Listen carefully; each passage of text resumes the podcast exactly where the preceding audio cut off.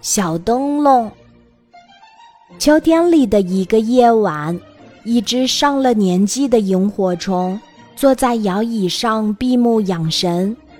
它一边摇着摇椅，一边看着孩子们提着小灯笼为过往的昆虫照亮道路，就像一闪一闪的小星星，漂亮极了。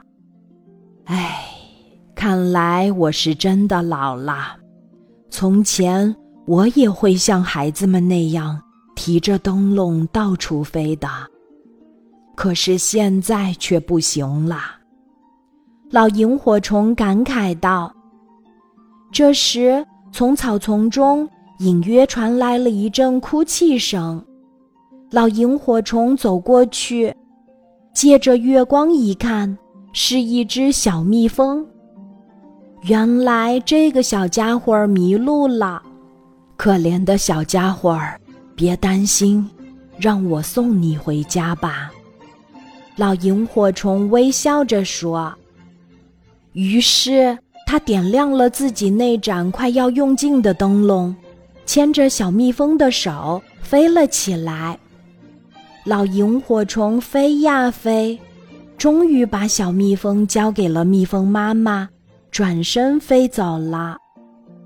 然而，老萤火虫的小灯笼越来越暗，最后终于熄灭了。唉，老了就会是这个样子呀！老萤火虫感慨着。不过，最值得庆幸的是，它用最后的那点儿光亮。帮助了一个孩子。老萤火虫扇动着翅膀，在黑暗中慢慢的摸索着。突然，有一片小灯笼朝他移过来。爷爷，爷爷，您送小蜜蜂回家，我们送您回家。原来是一群小萤火虫。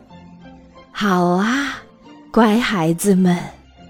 此刻，老萤火虫觉得非常幸福。